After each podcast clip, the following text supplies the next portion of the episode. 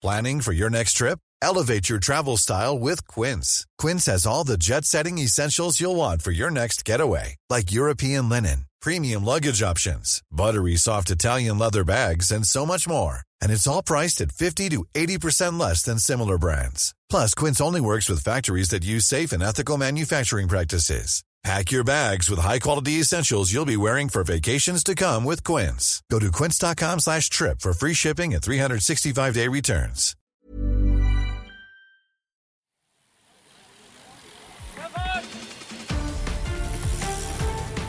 Hier ist die Kompaktkurbel unter den Podcasts. David Korsten und Tim Farin reden über 101 Dinge, die ein Rennradfahrer wissen muss und liefern dir Gesprächsstoff für deine nächste Runde. Tim, heute nicht zu nachtschlafender Zeit, sondern zu ziviler Zeit um äh, 13.19 Uhr ist es jetzt. Äh, es ist ein Wochentag. Man kann es kaum glauben. Ich habe mir eben noch bei unserer Lieblingsfiliale der Bäckerei Kette Schmitz und Nittenwilm, kein Sponsor dieser Folge, also volle Transparenz, Disclaimer, ein äh, Schinken-Käsebrötchen mit Remoulade und Mhm. Salatgarnitur reingezogen. Und wir hatten ja Mhm. gelegentlich schon gesprochen über die ähm, zum Teil, naja, nachdenklich stimmende Servicehaltung der dort Beschäftigten innen. Heute war es ganz anders. Ich war positiv überrascht. Äh, ich habe gefragt, kann ich ein Brötchen, würden Sie mir ein Brötchen äh, belegen? Aber selbstverständlich, was hätten Sie denn gerne? So hieß es. Also ich hatte zwei Kinder dabei. Vielleicht wollte man da mit gutem Beispiel vorangehen. Über die Servicegewohnheiten US-amerikanischer Archive im Vergleich mit deutschen Archiven könnte ich dir auch noch Bericht erstatten. Ich kann nur sagen, die Amis sind schneller.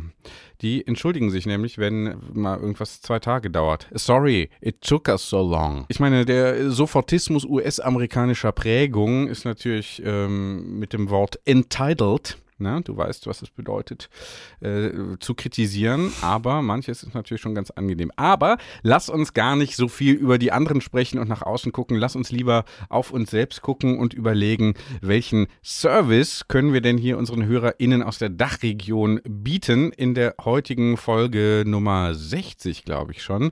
Und damit herzlich willkommen in die gesamte Dachregion. Und natürlich speziell an dich nach Köln. Wohin eigentlich? Wo bist du gerade? Sülz oder? Klettenberg. Ich, man würde meinen, ich wäre in Sülz, aber es ist eine historische Besonderheit. Dieses Haus, in dem ich mich gerade befinde, ist laut Kataster, also die, die Front und das Zimmer, in dem ich sitze, gehört zu Klettenberg. Es ist also die Luxemburger Straße gemeinhin ja bekannt als die Scheide zwischen den beiden Ortsteilen. Aber hier an dieser Stelle ist mein Haus äh, Klettenberg zuzuordnen. Das ist auch wichtig für mich, weil ich bin ja eher groß als Mittelbürger und äh, das ist dann auch passender. In Klettenberg stehen ja die Villen und in Sülz sind das eher so die, ja, die Beamtenwohnungen. Genau, ehemal, ehemaliger Arbeiterbezirk ja auch. Äh, Auch früher, früher, aber langes her. Wir haben es ja alles erfolgreich gentrifiziert in den vergangenen zwei Jahrzehnten. Unter anderem Also, du mit deinen äh, Podcast-Einnahmen, mit denen Das, du hier dir ja. mehrere Immobilien, glaube ich, auch dann für die Nachwelt schon Du, Aber zusammengespart bevor wir hast. auf den Sozialneid zu sprechen kommen, möchte ich gerne, ich habe direkt zwei, du bist so fulminant in diese Folge gestartet, Ja. dass ich sagen muss, ich b- gratuliere dir. Ich habe zwei Notizen direkt gemacht, zwei Notizen. Ja. Also ich gratuliere dir zu deinem neuen Drive. Du musst am Wochenende äh, was getankt haben. Das ist toll, eine positive Art. Toll, David. Das ist, das möchten wir gerne. Davon möchten wir gerne mehr. Gerne mehr. Und das zweite ist Service. Also Service ist ein sehr schönes ähm, Argument, auch diesen Podcast zu hören. Wir machen ja nicht nur Quatsch, wir bieten ja auch handfeste, ja, hands-on, wie die Amerikaner dann wiederum sagen, Advice. Und übrigens, äh, auch das ist mein Eindruck, äh, es besteht einfach kulturell eine größere ja, ähm, Selbstverständlichkeit, anderen Menschen zu helfen. Ich würde sagen, das ist so. Also wenn jemand jemanden anspricht im angelsächsischen Raum oder im angloamerikanischen Raum, dann ist es auch ein persönlicherer Zugang. Hier haben wir es meistens mit anonymen äh, Vertretern anonymer Instanzen zu tun, einer Bibliothek. Ich kann, da fängt, da schüttelt's mich schon, wenn ich daran denke. welchen Kontakt man hier mit solchen Institutionen dann hat. Hm. Wenn ich sage, ich rufe mal kurz in Chicago an, weil ich da noch ein Buch brauche, dann habe ich das Gefühl, ja, da, da, das können sie, they can make it happen, weißt du? Ja, Und genau ja, das ist auch unsere ja. Einstellung. Wir sind, ja beide, wir sind ja beide auch ein bisschen, wir sind ja durch diesen amerikanischen äh, Kulturkreis ja auch sehr stark geprägt, du und ich. Mhm. Thema Basketball oder oder äh, Donuts. Oder ja, Musik, Musik. Da kann, kannst du ja gleich nochmal erzählen, was oh, du ja. dir fulminant, oh, ja. Stichwort Fulminanz auch. Ne? Fulminant. Ne? Vielleicht habe ich da so ein bisschen, obwohl ich gar nicht in Cornwall äh, gewesen war, ne? anders als du, der du, glaube ich, äh, jetzt ständig irgendwo auf Konzerten, also äh, praktisch wie so ein Groupie äh, bestimmten ja. ähm, experimentellen, avantgardistischen Rock-Formationen, die in den 1990er Jahren ihre größten Hits hatten, äh, hinterher reist. Äh, äh, ich glaube, das ist einfach ansteckend. Durch dich fließt die Energie von, ja, sagen wir es ruhig, Nine Inch Nails auch hindurch. Hinein. Durch dich in mich hinein. Schön. Bevor ich darauf äh, eingehe, möchte ich das Wort Service, habe ich mir hier ganz dick unterstrichen. Zu Recht. Zweiter Punkt, also das eine war dein Energielevel, das zweite ist Service. Drop Barista hat auf Instagram einen Kommentar hinterlassen. Gestern auf einen sieben Wochen alten Beitrag. Beste Folge, Ausrufezeichen, Daumen hoch. Karins Übungen haben mir geholfen, einen guten Teil meiner Rückenschmerzen loszuwerden. Stark. Oder zumindest deutlich zu lindern. Ich bin euch zu Dank verpflichtet. Oder Smiley Karin, ja. Mhm. Karin würde ich auch sagen. Wir auch. In erster Linie, in zweiter, wir haben dass das wir uns ja hier als, genau. on air gebracht. Genau, ja. hier als Steigbügelhalter sozusagen der Stretching-Übungen. Hm? Und wir sind natürlich allen zu Dank verpflichtet, die es hören und dann sogar noch bereit sind zu sagen, hey, das ist so geil, was ihr da macht, das hilft mir in meinem Leben ja, eigentlich wert, mehr. Wertvoll fast, auch, werthaltig. Fast mehr, ja. fast mehr als die Apothekenumschau. Deswegen bin ich bereit, hier auch mal bisschen was zu investieren. Wir haben ja da Möglichkeiten. Also Steady, nochmal Steady ist eine schöne Möglichkeit. Wir haben auch neue, äh, ja, Kunden, möchte ich fast sagen. Wir haben Kunden. Kunden hin, hinzugewonnen nach unseren ja. Aufrufen. Also ich glaube, das Potenzial ist da. Daran haben wir ja mhm. immer geglaubt, sonst würden wir das ja auch gar nicht äh, tun, was wir hier tun. Also wir haben direkt zwei, äh, kann man sagen, oder ich glaube inzwischen sind schon fast 20, äh, muss, muss man gucken. Äh, ich habe jetzt ja. die aktuellen Stats nicht da. Es waren auf jeden Fall äh, beeindruckend. Es ging hier katsching, katsching, katsching. Ne? Ja, Klingelte hier der Klingelbeutel auf, naja, immer noch ne, ausbaufähigem Niveau. Aber immerhin, ne, ich glaube, unsere Aufrufe bringen da was. Also deswegen hier nach jetzt, äh, ich sag mal, knapp acht Minuten into the show, wie wir Amerikaner ja. sagen, ähm, kann man ruhig nochmal sagen, Steady ist auf jeden Fall eine sehr gute Möglichkeit, uns hier auch dauerhaft zu unterstützen oder das einfach mhm. mal auszuprobieren mit einem geringen Beitrag, etwa in Höhe ich sag mal, einer Cola, einem Kaffee, den man so, wo man viele unserer Hörer ja eigentlich gar nicht drüber nachdenken, soll ich jetzt hier die 7,92 Euro äh, ausgeben oder nicht, sondern mhm. es einfach tun, gerade in äh, Klettenberg, da wo du bist. Ja. Also, Steady, Supporter, super an alle. Danke, vielen Dank an alle neu hinzugekommenen und alle, die jetzt hier hören und den Schritt noch nicht gewagt haben. Tut es einfach.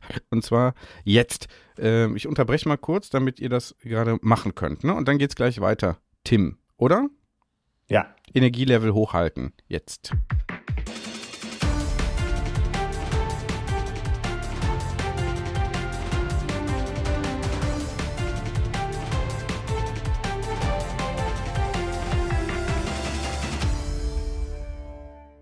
So, aber was haben wir denn heute inhaltlich zu bieten? Du hast ja gesagt, komm, halbe Stunde Zeit, äh, energetisch reinstarten, äh, wir haben da was. Was müssen wir besprechen? Tim. Cornwall? Ja. Weiß ich nicht. Nee. Zum Rennradfahren gut geeignet, würde ich sagen. Sehr anspruchsvolles Terrain. Ich war zum ersten Mal da. Mhm. Ich war im Eden Project. Ähm, das ist ein architektonisches Meisterwerk. Mhm. Äh, kannte ich äh, erst, als ich die Ankündigung gelesen habe, dass Nine Inch Nails, manche kennen die ja vielleicht noch, die Band, die ja eigentlich nur aus einem, vielleicht zwei Personen besteht, inzwischen aber ein festes Line-up hat, mehr oder weniger, hm. ähm, die äh, haben angekündigt, dass sie wieder zurückkommen nach UK im vergangenen Herbst und da habe ich dann sofort gesagt, da musste hinfahren. Mhm. Ich bereue inzwischen, dass ich nur eins der beiden Konzerte besucht habe, denn es gab zwei Konzerte Freitag und Samstag vergangener Woche. Mhm. Ähm, es war ähm, äh, Kontrastprogramm, äh, sehr unterschiedliche Sets und ähm, auch für Radsportler war viel dabei. Man hätte sich konditionell fordern können beim im Front of Stage Bereich, ja, wo also dann durchaus auch mal Arme hochgehen. Und ähm, da habe ich dann aber mir Cornwall auch ein bisschen angeguckt. Äh, es war es war tristes Wetter äh, am, am Tag, als ich da war. Es hat angefangen zu regnen. Es war neun Grad, David. Und ich habe aber schon ein paar Rennradfahrer gesehen, die da unterwegs waren. An der Küste kann man ja sagen, aber an der Küste ist ja nicht an der Küste, wie man es sich aus Holland vorstellt, wie du dir das ja vorstellst, oder aus Malle, alles flach und Strand, sondern das geht ja hoch und runter und hoch und runter über so Hügel, die so verwinkelt da an der Küste liegen. Super schöne Landschaft. Ich glaube, wenn man da unterwegs ist, dann hat man sehr gute Radform für die Klassiker im Frühjahr. Also das kann ich mal empfehlen. Ich weiß auch, dass äh, der Radsportler, dass es da auch so ein paar Hotels gibt, die sogar Trainingscamps und sowas veranstalten. Also schöne, sehr schöne Gegend, steht jetzt nicht so im Fokus. Würde ich mal empfehlen, das auf dem Rennrad zu machen, wenn man keine Angst vor Linksverkehr hat. Aber das dazu. Jetzt gibt's ja ein anderes Highlight, das ansteht. Ja, welches? Ja, ich habe gesprochen mal wieder mh, zum äh, erneuten Mal mit Carsten Miegels. Mhm, ja, schöne Grüße, liebe Grüße. Ja, ich habe mit Carsten gesprochen, weil er hat ja jetzt gerade auch zusammen mit Jürgen Löhle ein Buch veröffentlicht, Mhm. wieder mal bei Delius Glasing. Mhm. Und ähm, da, das ist der eine Anlass. Der zweite und vor allem der aktuelle Anlass ist die Tour de France, die ja jetzt ins Haus steht, wie man so schön sagt. Mhm. Äh, äh, être dans la maison Mhm. und äh, oder se poser dans la mais- maison, würde ich sagen, jetzt mal so. Ne? Mhm. Se poser oder was? Mhm. Und Mhm. du kannst ja sehr gut Französisch. Mhm. Ja, und äh, da habe ich gedacht, äh, Carsten, der ja äh, schon seit mittlerweile, und jetzt kommt's, hat ein Jubiläum bei der Echt? Tour de France dieses Ah. Jahr. Sag. Er ist ja jemand, der, der da hinfährt, der sich da auskennt, der das Bild kommentiert. Wenn du Eurosport guckst, kennst du seine Stimme. Es geht gar nicht anders. Wer Radsport-Fanatiker ist, kennt seine Stimme, seine Schilderungen, seine, ja, auch im Sport verankerte Perspektive. Er war ja selber auch ein sehr begabter Radsportler, bis er dann ausgebremst wurde und über dieses Leben als Tour de France Reporter berichtet er quergeschnitten mit Jürgen Löhle, der ist noch ein paar Jahre älter. Ich sag gleich, wie lange der schon die Tour de France äh, macht. Das sag ich gleich. Jürgen Löhle ist noch ein paar Jahr, Jahre länger dabei. Jürgen Löhle schreibt ja, der macht zum Beispiel diese wunderbare Kolumne im Magazin Tour. Humorfall über den Radsportler aufs Korn genommen, wie wir es ja auch immer wieder vielleicht sogar versuchen, auf eine etwas andere Art, auf der Tonspur. Und die beiden haben also ihre Reportererlebnisse oder ihre Journalistenerlebnisse bei der Tour de France aufgeschrieben und sich ein bisschen gegenseitig gespiegelt. Das sind so Anekdoten. Und Mhm. Carsten ist jetzt dieses Jahr bereits zum, schon bereits zum 25. Mal, also seit 25 Jahren, so korrekt, Mhm. Wow, mit der Tour de France dann auf Tour. sehr gut. Sehr gut, sehr gut. Sehr gut, ich äh, gratuliere und ich habe es gerade nochmal nachgeschaut. Guck mal, fast genau ein Jahr her ist es, Ja, 25. Juni 2021, dass wir ihn hier zu den, äh, naja, bestimmten Begriffen hm, ne, im Ja. Radsport äh, in Anlehnung befragt haben, in Anlehnung an eins der Kapitel aus deinem wunderbaren kleinen gelben Klassiker. 101 Dinge, die ein, Die ein Rennradfahrer wissen muss, Rennradfahrer wissen der muss. das Buch zum Podcast. Das Buch zum Podcast, Genau. jetzt erhältlich im Handel und im Internet. Äh, auch im Handel und im Internet. Dann zieh doch mal am Horn. Oder habe ich Mach jetzt ich. das Loch zugefahren? Können wir machen. Also geht halt um das Erleben der Tour de France aus seiner persönlichen, professionellen Perspektive. Und äh, das finde ich einen Wert an sich, den wir hier erneut geschaffen haben, David. Mhm. Sehr schön, sehr schön. Also äh, um, um Werte geht es, ne? Also Werte materieller Art und Werte auch ich möchte fast sagen, spiritueller Art. Äh, also die Unterstützung bei Steady zum Beispiel wäre ja ein fast eine Art Liebesdienst an uns. Sinne, äh, ne? Weißt du eigentlich, dass es bei St. Martin, ich weiß nicht genau, wie ich darauf jetzt komme, aber vielleicht äh, kann ich mir das ersprechen. Äh, bei St. Mhm. Martin heißt, äh, ähm, äh, hab Dank, also nachher erscheint ja dann äh, Gott dem St. Martin in der dritten Strophe, die ja auch. Der war ja noch wird. kein Martin, Sankt Martin. Nee, der war noch nicht Martin. Sankt, der war nur Martin. Bischof ja. war, ja, glaube ich. Von Tours. Mhm. Auch eine wichtige Radsportstadt, darf man ja, nicht vergessen. Genau. Ja. Tour de France heißt es ja auch. Ne? genau. Tours, Tours de France. Mit S. Genau, äh, da heißt es ja, äh, hab Dank äh, äh, und dank dir auch, du Reitersmann, für das, was du an mir getan. Da ist ja dann die Frage, ne? Der arme Mann, ist es dann die Verkörperung? Ist Gott, war es eigentlich Gott, der sich als Gott ist ja ähnlich wie die griechischen Götter auch in ganz verschiedenen äh, Figuren schon mal aufgetreten, glaube ich, äh, im, im Zuge, äh, also in diesem Roman, äh, diese Bibel. Weißt du eigentlich, dass, und jetzt höre ich auch gleich auf, also ähnlich wie Zeus, der dann schon mal als Stier verwandelt, der irgendwelche äh, Bitches klar macht, mhm. ne? Mhm. Ähm, äh, weißt du, dass äh, mein Bücherregal hat ja eine bestimmte Ordnung. Du kennst meine mhm. Bücherschrankwand, wo meine ganzen ja. Äh, Schätze stehen. Äh, das ist, die Grobgliederung ist nach Fiction und Non-Fiction und ich habe mir einen Spaß erlaubt und die Bibel als allererstes Buch, weil das ja am Anfang ist, bei Fiction einsortiert. Aber das nur dazu. Ne? Das sind dann so kleine Details, die dem äh, sachkundigen Besucher natürlich dann äh, ähm, nicht entgehen dürften. Wo ich steht weiß, denn 101 Dinge, die ein Rennradfahrer wissen muss? Na, Im Sportbereich natürlich. ja, Fiction oder Non-Fiction? Ja, Non-Fiction natürlich. Es wird ja als Sachbuch gehandelt, im, auch im Internet. Schön. Ja, sollen so, wir mal reinhören? Wir können in das Buch nee, in, in, äh, in den äh, äh, Talk. Ja, ja, sehr gerne. Mach mal doch. Machen wir das doch mal. Ne?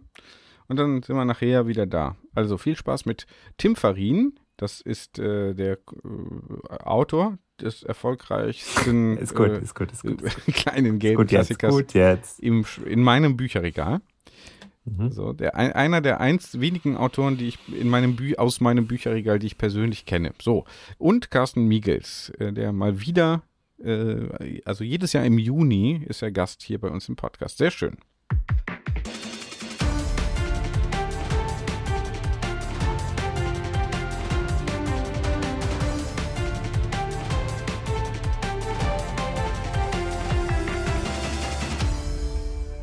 Jetzt habe ich wieder mal jemanden am äh, Telefon oder gar nicht am Telefon, sondern am Computer, am, an meinem neuen Kopfhörer.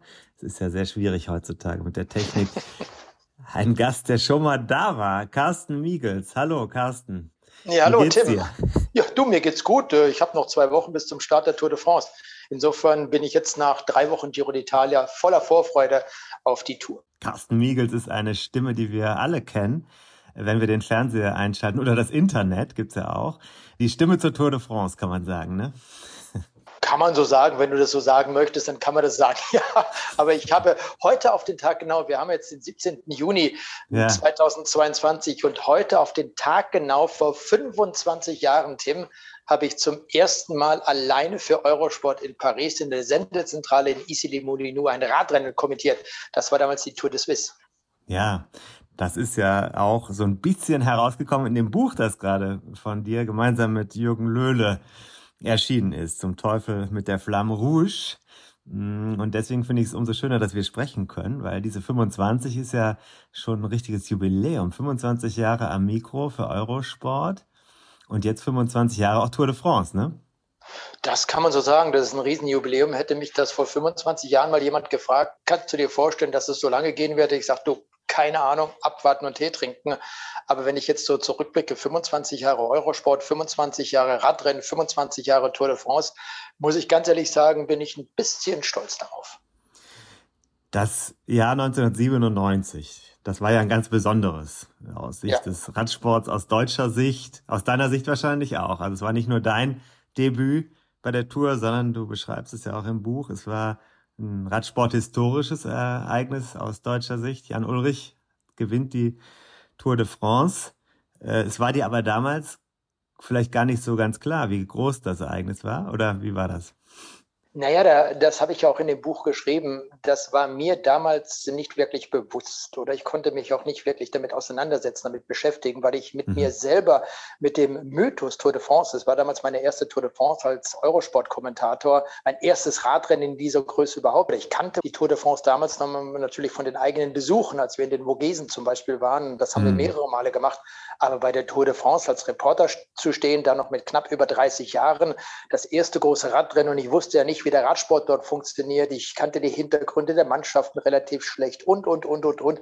Insofern war das für mich ein Sprung ins kalte Wasser, wie ich es eigentlich auch im Buch geschrieben habe. Mhm. Und dann muss man dazu sagen, konnte ich mich nicht wirklich mit Jan Ulrich, mit Erik Zabel, mit diesem Tour de France Gesamtsieg von Jan Ulrich, des bis heute einzigen Deutschen, der die Tour de France gewinnen konnte, beschäftigen, weil ich so sehr mit mir selber und der Tour de France beschäftigt war. Interessant.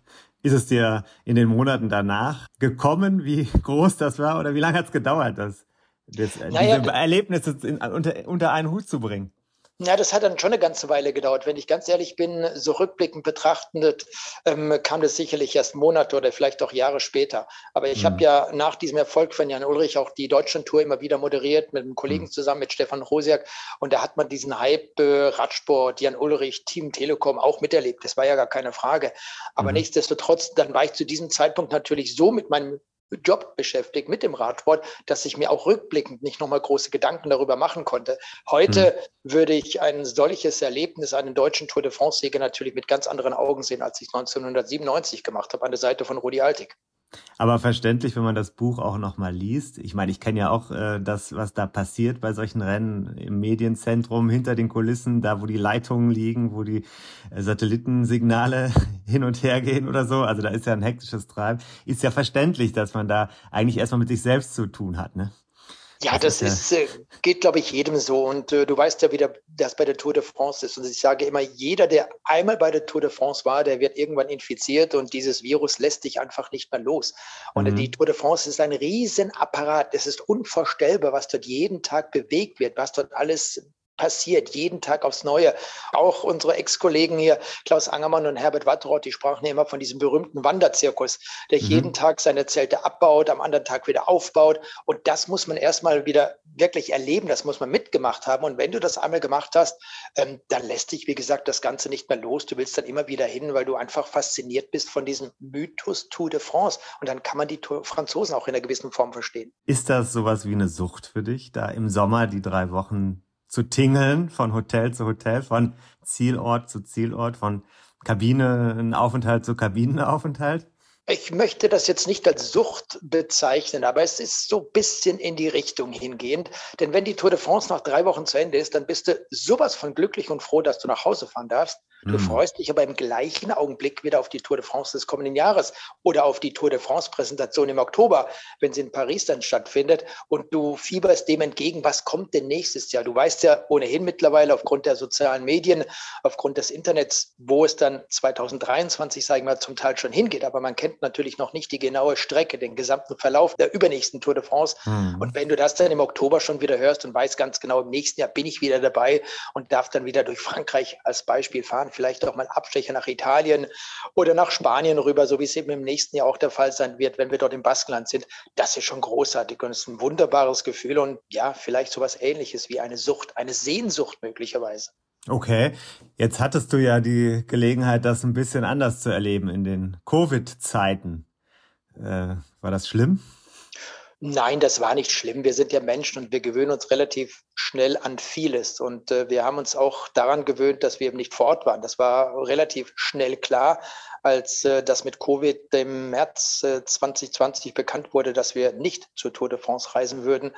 Und insofern war es nicht schlimm. Und äh, wir haben ja auch da, muss man ehrlich sagen, so viele Möglichkeiten durch eben diese sozialen Medien, durch das Internet an Informationen zu kommen, sodass es nicht zwingend erforderlich ist, bei einer Tour de France vor Ort zu sein. Das Wunderbare, mhm. das Schöne bei einer Tour de France ist dann immer wieder die Atmosphäre, die dort herrscht. Man kann da und dort auch mal mit ein paar Rennfahrern sprechen. Man hat äh, Gespräche mit Zuschauern möglicherweise. Man sieht etwas äh, auf diesen letzten Kilometern bei Eurosport und GCN. Es ist ja zwischenzeitlich so, dass wir von Anfang an, das heißt bei Rennkilometer Null, noch im mhm. neutralisierten Streckenabschnitt dabei sein bis zum Ende der Etappe. Und das heißt, wir sind ja auch nicht mehr im Startbereich einer Etappe, bekommen dort also relativ wenig mit. Insofern, ja, es ist mit einem lachenden und einem weinenden Auge zu sehen gewesen, dass wir dann nicht vor Ort waren. Das beschreibst du ja im Buch Zum Teufel mit dem mit der Flamme Rouge. Ich sag's nochmal, ja, wir sind ja mitten im Gespräch, also man kann ja nochmal werben. Ähm, da beschreibst du das ja sehr eindrücklich, dass so ein Reporteralltag auch ein bisschen was anderes ist, als sich das vielleicht die Menschen vorstellen, die natürlich von den großen Anstiegen und der Strecke und so weiter ganz viel mitbekommen wollen. Das tust du ja gar nicht so. Du bist ja mit einer ganz anderen Form von Logistikplanung und äh, Transport beschäftigt. Sag mal, wie viel von der eigentlichen Strecke kannst du dir denn angucken? Na, von der eigentlichen Strecke können wir uns mittlerweile sehr wenig ansehen. Ich sage jetzt mal, vielleicht, wenn ich eine Etappe nehme, 5 Prozent, 10 Prozent, das sind die letzten 20 Kilometer, 15, manchmal auch nur 5 Kilometer, manchmal noch mhm. nicht mal die letzten 1000 Meter eine Etappenankunft. Also von dem bekommt man da relativ wenig mittlerweile mit, eben weil diese Übertragungszeiten zwischenzeitlich so lang sind. Das ist ein bisschen schade, muss ich ganz ehrlich sagen.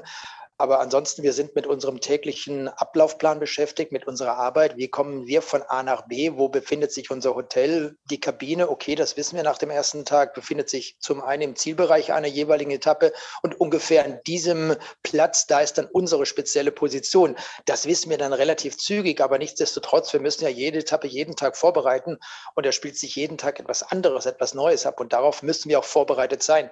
Insofern mhm. äh, haben wir da rund um die Uhr zu tun und das ist nicht der alltägliche Ablauf, wie wir ihn von einer Dauphine Libere zum Beispiel kennen oder mhm. von einer Tour de Suisse oder auch von, von anderen kleineren Rundfahrten, die eben nur über eine Woche laufen. Du musst stressresistent sein und ein bisschen Chaos auch gelassen hinnehmen. Ja, das muss man mit Sicherheit, da gebe ich dir recht. Man muss zum Teil auch wirklich improvisieren können. Mhm. Denn es gibt äh, plötzlich Situationen, auf die ist man nicht vorbereitet. Da musst du sagen, okay, das mache ich jetzt so und so und bleib ganz ruhig, wird schon alles gut gehen, wird nichts passieren, wir schaffen das schon mhm. alles irgendwie. Mhm. Solche Situationen. Also das ist mit Sicherheit bei einer Tour de France ganz wichtig, weil es eben, wie ich vorhin schon sagte, dieser Wanderzirkus ist. Und wenn man jeden mhm. Tag etwas auf und abbaut, dann können natürlich auch mal technische Fehler dadurch entstehen. Es sind auch dort alles nur Menschen am Werk und da kann etwas passieren. Und da muss man, und das habe ich auch in diesen 25 Jahren gelernt, manchmal wirklich ganz ruhig bleiben bleiben und einfach vielleicht auch ein bisschen beten, dass es funktioniert. Unterm Strich ist immer noch alles gut gegangen. Jetzt würde mich mal interessieren, was euch beide, also Jürgen Löhle, ein schreibender Kollege und dich dazu bewogen hat, ein Buch eben zu diesem Thema zu veröffentlichen. Also das Erlebnis aus Sicht des Reporters, aber nicht als Sportreportage, sondern als hinter den Kulissen ja, Sammlung von Episoden, Einschätzung eigener Erlebnisse, am Mikro, am Stift. Was war das Motiv für dieses Buch? Na, zum einen muss man natürlich einmal sagen und auch wissen, dass die Arbeitsabläufe von einem schreibenden Journalist und einem, der spricht, komplett unterschiedlich sind. Das, was Jürgen Löhle macht bei der Tour de France, ist nicht mit dem vergleichbar, was ich mache. Auch der gesamte Tagesablauf ist eigentlich ein komplett anderer.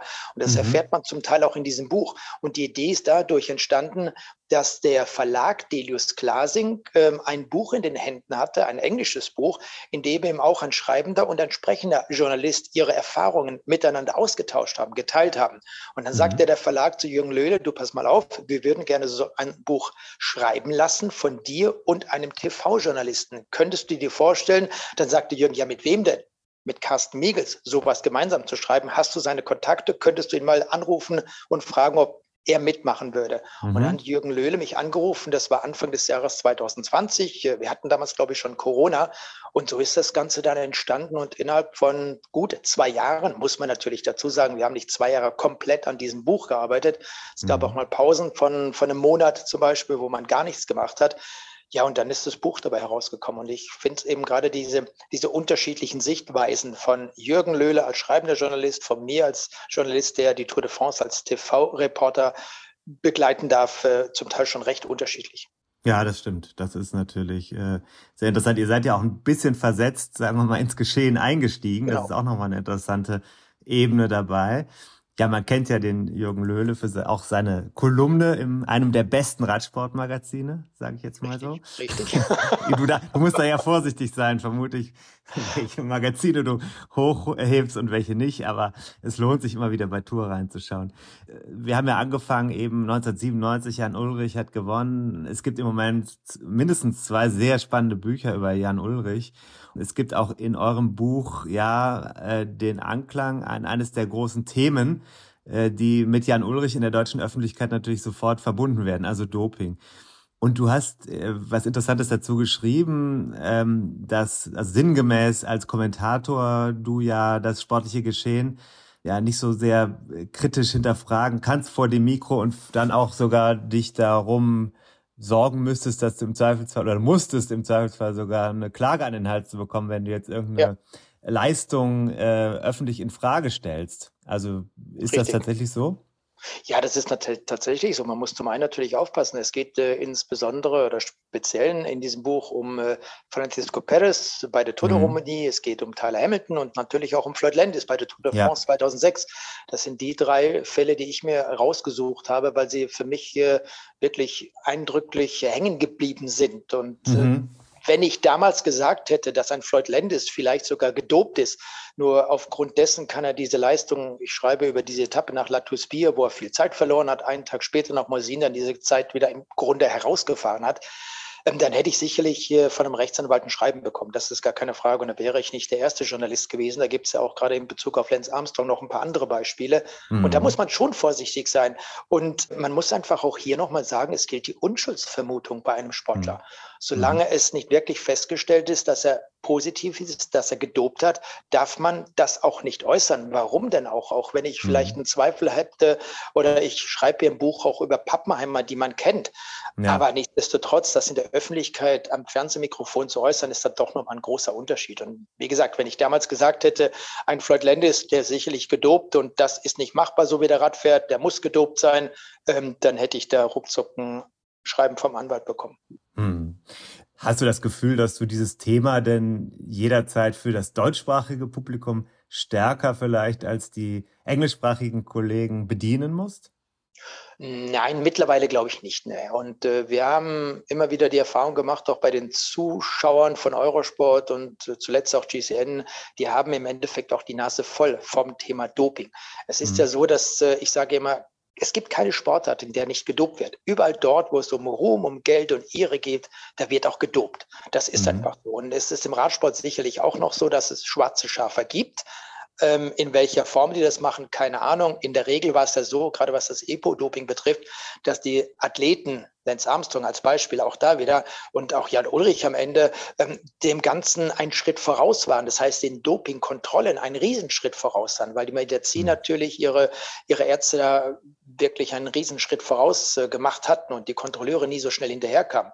Also das war da sicherlich ein wichtiger Punkt. Aber wir reden darüber, über das Thema Doping, müssen wir machen. Es ist aber nicht so, dass wir zum Beispiel bei einem Alejandro Valverde ständig, wenn der irgendwo an der Spitze unterwegs ist, sagen müssen, der war doch mal gesperrt, der war ja auch mhm. mal positiv. Das mhm. Thema müssen wir nicht ständig erwähnen. In anderen Sportarten, insbesondere, ich sage auch mal da im Fußball zum Beispiel, wird es ja auch nicht gemacht. Man mhm. redet nicht immer wieder darüber, dass als Beispiel Pep Guardiola mal in ein Verfahren verwickelt war oder solche Sachen. Und warum mhm. sollen wir das ständig im Radsport tun? Das ist interessant, die Faszination des Sports äh, sozusagen zu ertragen in der deutschen Öffentlichkeit. Auch keine einfache Sache. Du hast äh, ein Kapitel auch ähm, den, der spannendsten Tour de France äh, gewidmet und die liegt auch schon ein paar Jahre zurück. Äh, warum war die für dich so toll? Das, und welche war das? Naja, das, das war die Tour de France, die Cadel Evans gewonnen hat. Und äh, warum war das diese für mich spannendste Tour de France? Das ist eben auch eine, eine wichtige Frage, die immer wieder gestellt wird. Äh, wie arbeitet ihr? Wie sehen eure Kabinen aus? Wo sitzt ihr? Und was war deine spannendste Tour de France? Oder hast mhm. du Lieblingsrennfahrer zum Beispiel? Das wird ja auch alles in dem Buch behandelt. Und ja. meine Tour de France insofern war diese von Cadel Evans, was die Spannung betrifft, weil es da so viele verschiedene Aspekte gab mit dem Zweikampf der Schleckbrüder, die am Ende zu zwei zweit auf dem Podium stand mit Cadell Evans, erster australischer Rennfahrer, der damals äh, die Tour de France überhaupt in ihrer Geschichte gewinnen konnte.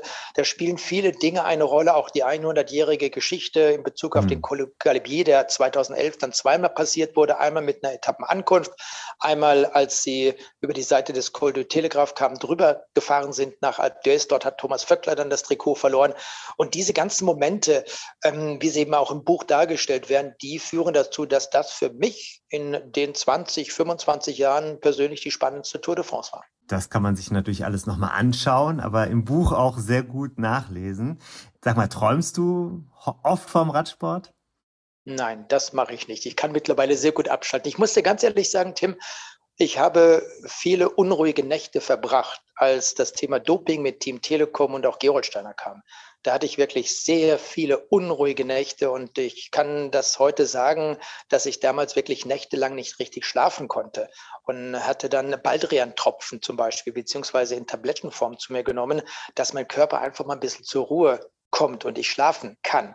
Das mhm. war in dieser Phase ganz, ganz schwierig, aber zwischenzeitlich ist das nicht mehr der Fall. Und ich glaube, auch wenn es jetzt erneut so ein Erdbeben geben würde im Radsport, in dem vielleicht auch äh, keine Ahnung, wer verwickelt ist, es würde mich nicht so aus der Ruhe bringen. Zwischenzeitlich sehe ich das alles ein bisschen gelassener. Jetzt wünsche ich mir noch eine Empfehlung von dir. Also, äh, es gibt ja Menschen, die sagen, vielleicht fährt man mal im Sommer nach Frankreich und vielleicht auch ein paar Tage.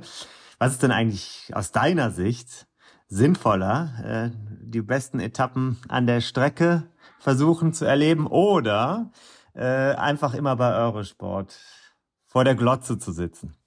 Beides. Du kannst ja vor Ort sein, Eurosport beziehungsweise GCN trotzdem sehen über den Player zum Beispiel oder über die App von GCN. Das geht trotzdem oder beides. Nein, aber mal äh, Spaß beiseite, was ich machen würde, wenn ich jetzt selber mal mir das Ganze ansehen möchte, ich würde zwingend mal zu Tour de France fahren wollen, dann würde ich in die Pyrenäen fahren. Ich würde in diese Ecke Bayonne zum Beispiel fahren, Südfrankreich. Dort hast du dann bis nach Po auch keinen allzu weiten Weg. Wenn ich die Tour de France 2022, dann 23 in Richtung Sebastian zum Beispiel, das Baskenland mhm. mit reinnehmen, wunderschöne Regionen. Ich finde die Pyrenäen noch sehr ursprünglich und damit einfach auch für mich persönlich schöner als die Alpen. Gerade mhm. die französischen Alpen, die ja doch zugebaut sind mit diesen Retortenstädten. Das ist alles andere als sehenswert. Das ist meine persönliche Meinung. Mhm. Da finde ich die Pyrenäen doch äh, zum größten Teil viel, viel schöner. Oder natürlich auch, wenn man in den Norden fährt, in Richtung Bretagne, Normandie. Auch das ist eine wunderbare Ecke, einfach traumhaft schön, wie ich finde. Also du rätst schon dazu, einmal hinzufahren und sich ja. anzuschauen, was da passiert. Ja, mit gut. Sicherheit. Mit Auch wenn es vielleicht dann in den Quoten kurzzeitig äh, der eine oder andere verloren geht. Dann aber ja, ja. du hast ja gesagt, der GCN-Player oder äh, Eurosport auf dem Handy geht auch. Sehr gut. Ähm, vielen Dank für diese Empfehlung. Und ich habe empfohlen das Buch Zum Teufel mit der Flamme Rouge. Bei Delius Glasing ist es erschienen. Dich lasse ich jetzt wieder gehen, damit du das nächste Rennen schon kommentieren kannst. Du hast ja Arbeit. Äh, es ist ja ein, ein sehr äh, tagesaktueller Job, muss man sagen. Da gibt's kein Verschnaufen, wenn ich das richtig auch aus dem Buch herausgelesen habe. Wir Magazinjournalisten haben es da ja ein bisschen einfacher. danke dir, Carsten. Ich danke. Für, die erneute, für das erneute Gastspiel bei uns. Ich danke. Bis dann. Wir sehen uns. Allez, allez. Allez, allez. Vive le tour.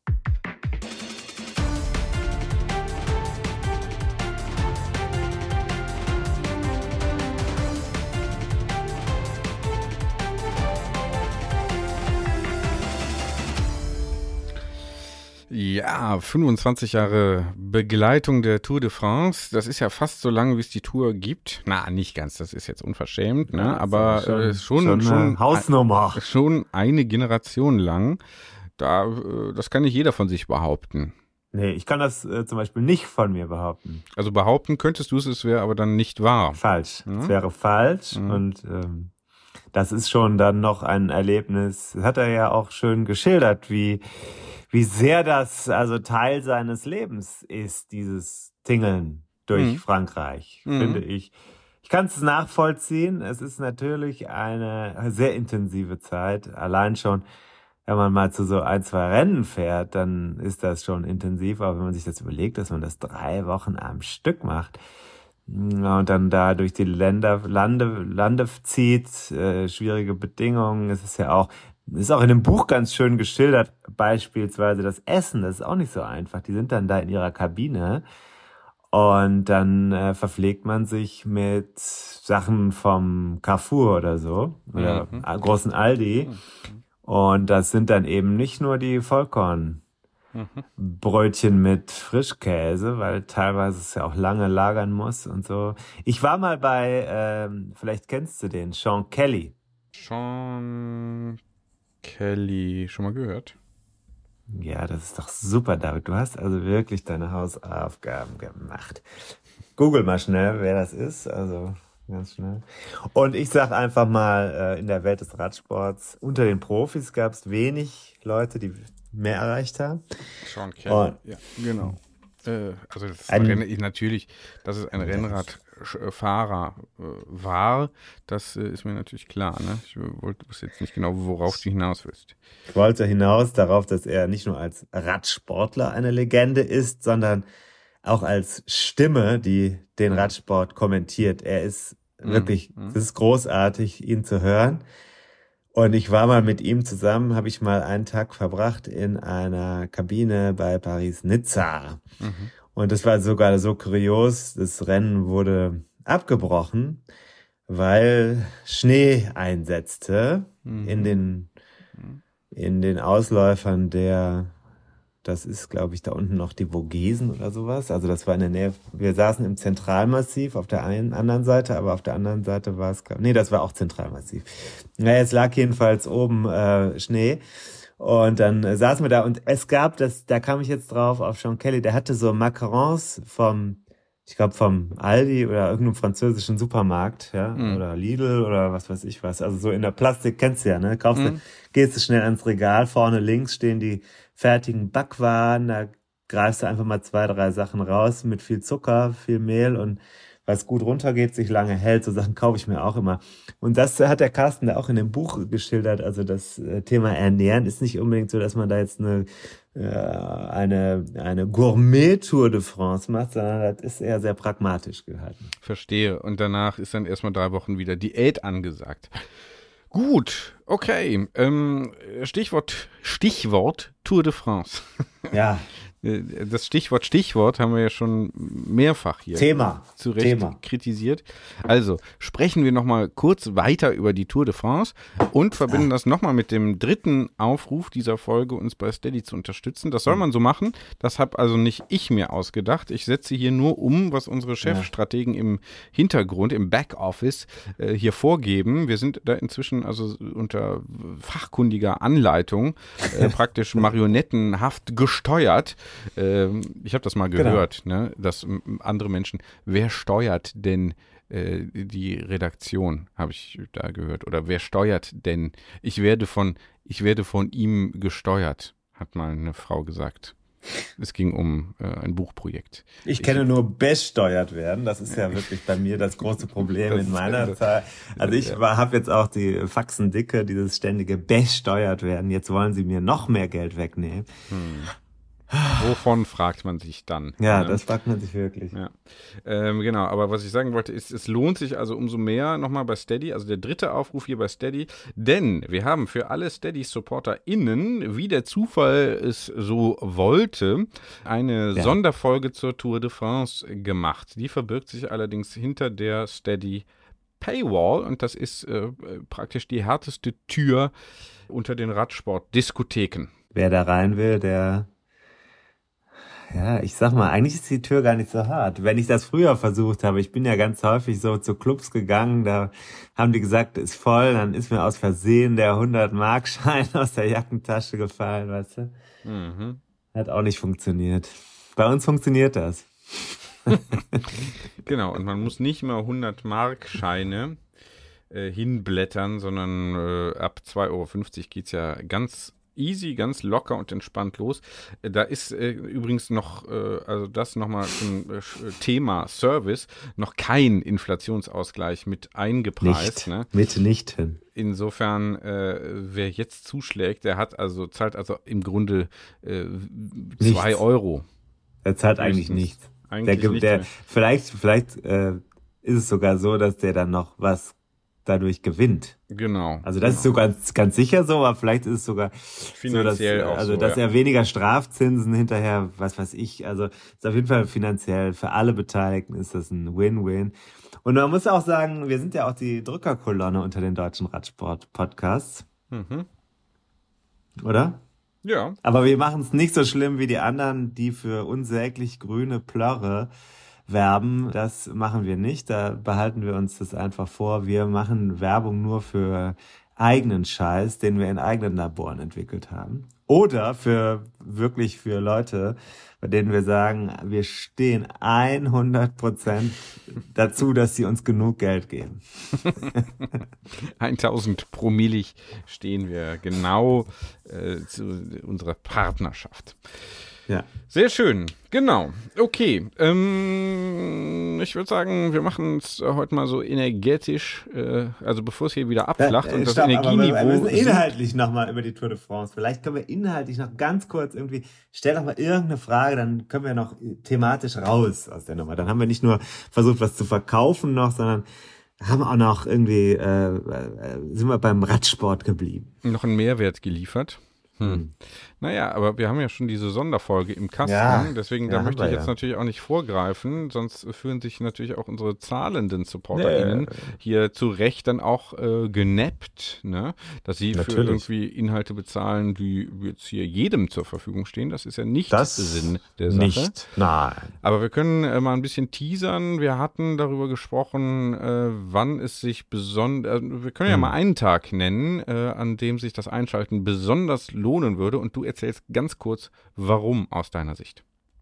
Naja, aus meiner Sicht jetzt der, der Tag, an dem alle hingucken sollten, ist auf jeden Fall der 14. Juli, der französische Nationalfeiertag. Das ist eine historische Etappe des Radsports, die da wieder nochmal kopiert wird. Und zwar relativ genau und äh, vielleicht sogar auch eine, bei der ja das Potenzial da ist, dass am Ende der vermeintliche Dynast der vergangenen Jahre, der vergangenen beiden Jahre, dann doch nochmal in Schwierigkeiten gerät. Das besprechen wir aber in unserem Special. Sehr gut. Äh, interessant ist ja, dass Covid, ist, Covid ist ja wieder da. Das Mhm. ist noch nicht vorbei, du weißt es ja. Und es macht die Sache nicht einfach, jetzt noch wirklich beim, also ich bin ja Wettsportler, ich bin ja, verdiene ja auch Teile meines Geldes mit erfolgreichem Sportwetten. Eigentlich Tot- Toto. Hm? am Totalisator. Ich war am vergangenen Sonntag beim Pferderennen in Köln. Mhm. War das Sonntag? Ich vergesse wegen dieser ganzen Brücken. Kommen noch mehr Brückentage eigentlich oder war es das jetzt? Äh, weiß ich nicht. Äh, ich habe ja den Urlaub schon vor drei Jahren entsprechend strategisch eingereicht. Von daher ähm, bin ich da Weißt du. raus. Ich kriege das einfach. Das System meldet mir das bestimmt äh, demnächst wieder. Okay, Diese Woche also- ist äh, jedenfalls keiner und viel Äh, weiter denke ich auch nicht. Äh. Ja, das, aber diese Woche sind ja dann wieder Sommerferien bei uns. Das ist ja dann, ist ja danach äh, lassen wir den Grü Grüffalo fallen. Und ähm, jetzt wollte ich noch sagen, also Covid ist ja wieder da. Wir können, wir wollen ja wetten, aber das ist nicht einfach, weil jetzt plötzlich, also ganz viele äh, unserer Geheimfavoriten ja plötzlich dann nicht mehr, die, die müssen dann, also Schweiz-Rundfahrt, da wird dann plötzlich der Vlasov mit Covid positiv getestet, der ist dann raus und so. Also äh, jetzt wird's mal interessant zu sehen, äh, sehen zu sehen sein, sein zu sehen, wer denn dann da am Wer Ende dann am. Start Mhm. steht. Mhm. Ja, denkst du jetzt drittes Jahr Corona, alles toll, die Leute sind an der Strecke, die äh, Sanctions sind aufgehoben, aber nix da. Plötzlich hast du einen positiven Test, wer weiß, ob die Leute krank werden. Also fahren dürfen sie damit auf keinen Fall. Die werden ja sehr engmaschig kontrolliert nach wie vor. Ja, das könnte sich also dann im Zweifelsfall auch noch als Hindernis herausstellen. Da bin ich mal gespannt, was passiert. Fast so schwierig wie äh, so ein Alpe d'Huez, ne? Also ein Ja, Auf, ja. Aufstieg. Sagt man eigentlich Aufstieg, auch im Rennradsport? Berg. Ja, aber die, den Akt des Rauffahrens, sagt man da Aufstieg? Nee. Nee? Was sagt man da? Nee. Nee. Ja, nee. Berganfahrt, eine Auffahrt, eine Auffahrt. Auffahrt, ein, man klettert, man fährt den Berg auf, man fährt den Pass, man äh, und so weiter. Ne? Hm, verstehe. Gut, Tim, es war mir ein Vergnügen. Du hast jetzt noch äh, zwölf Minuten Zeit, um deinen nächsten Termin vorzubereiten. Das reicht, das reicht in aller Regel. Das ist mehr, als wir hier für äh, 101 äh, Dinge, die ein Rennradfahrer wissen will. Sollte. Sollte und auch muss äh, hier meistens investieren. Kann ich sogar noch ein Lunch dazwischen schieben, das ist doch okay. Ja, na also, na also. Reicht noch für eine für dich ja eigentlich noch für eine kurze Fahrt zu Schmitz und Nittenwil und zurück. Ja, das weiß ich nicht. Ja, also, liebe Grüße an Schmitz und Nittenwil. Ich habe mich sehr gefreut über diesen besonderen Service heute und ich hoffe, unsere Steady-SupporterInnen, die aktuellen und die potenziellen, die künftigen, die kommenden, äh, tun das eben auch. Also hier, Folge, eine vollgepackte Folge 60 war das, glaube ich, mit jede Menge Service und jede Menge Carsten Miegels. Noch ein Service zum Schluss. Schüttet die grüne Plörre in den, ins Klo und kauft euch Rosinenschnecken, Leute. Ja. Rosinenschnecke, genau. Esst mehr Rosinenschnecken. Das ist doch ein schönes Schlusswort. Tim, liebe Grüße nach Köln-Klettenberg ins Villenviertel. Ciao.